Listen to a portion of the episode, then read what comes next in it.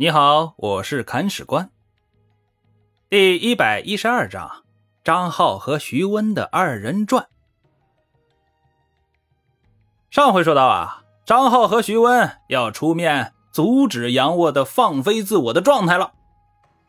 他们就找到杨沃呀，哭着劝说：“不要再玩了，再玩下去，杨家的街就要被断送了。”劝说的次数多了呀。杨沃还不乐意了，他大吼出了一句十分匪夷所思的话：“你们如果觉得我没有什么才能，为什么不把我杀了，自己来做节度使呢？”这句话一说出口啊，张浩、徐文两个目瞪口呆，冷汗直流啊！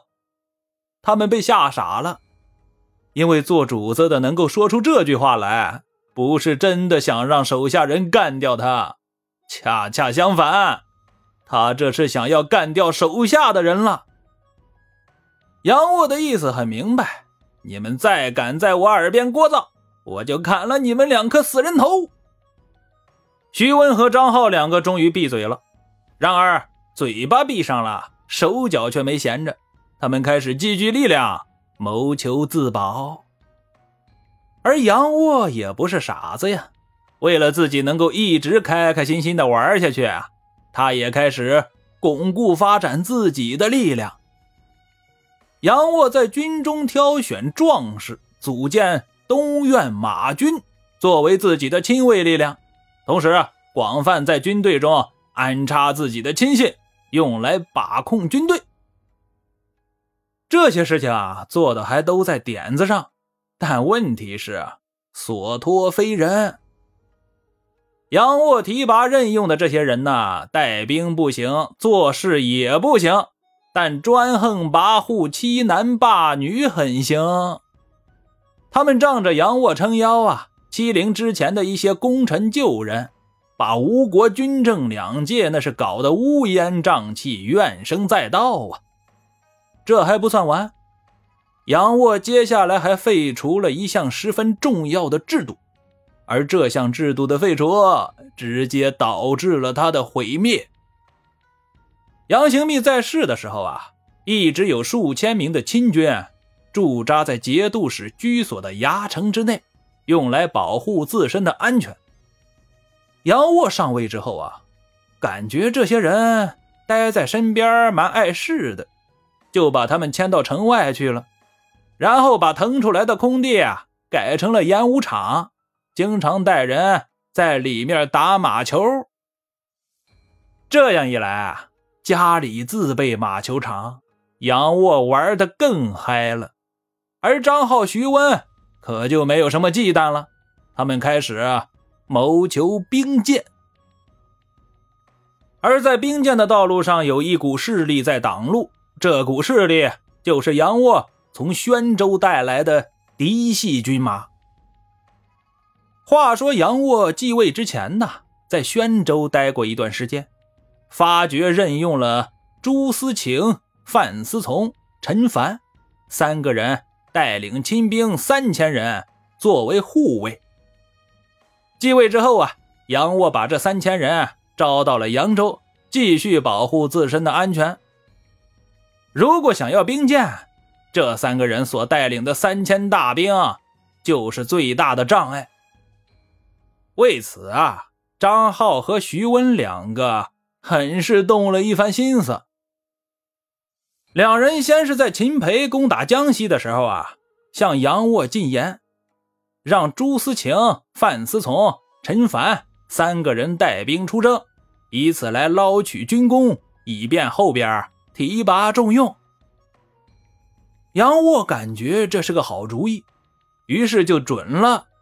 然后三个人就乐呵呵的跟着秦培出征了。这些人前脚刚走，张浩、徐温就诬陷三个人造反，派别将陈佑去军中斩杀他们。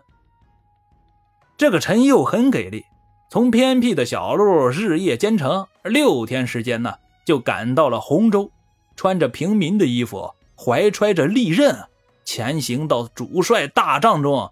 去找秦培，秦培被吓坏了，以为是刺客呢，随后啊，陈又向对方转达了张浩、徐温两个人的意思，然后把利刃攥在手里，观察秦培的反应。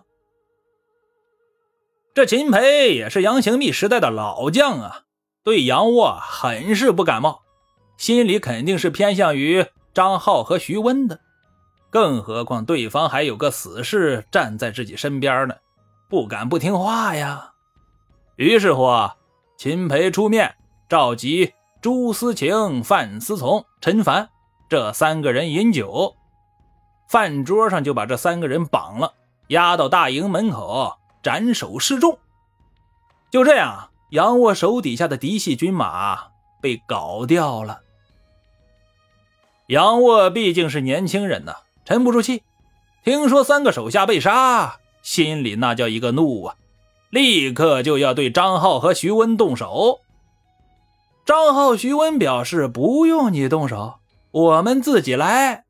然后挑了一个风和日丽的早晨。带了全副武装的二百牙兵去杨沃的府中问安。当时杨沃正在处理正事呢，嗨，难得没出去玩，猛然抬头见了这群大兵啊，被吓得魂飞魄散，颤着声音喝问道：“你们，你们真的要杀我吗？”张浩、徐温就说：“呀，怎么可能呢？我们只不过……”是想要杀掉你身边乱政的小人而已。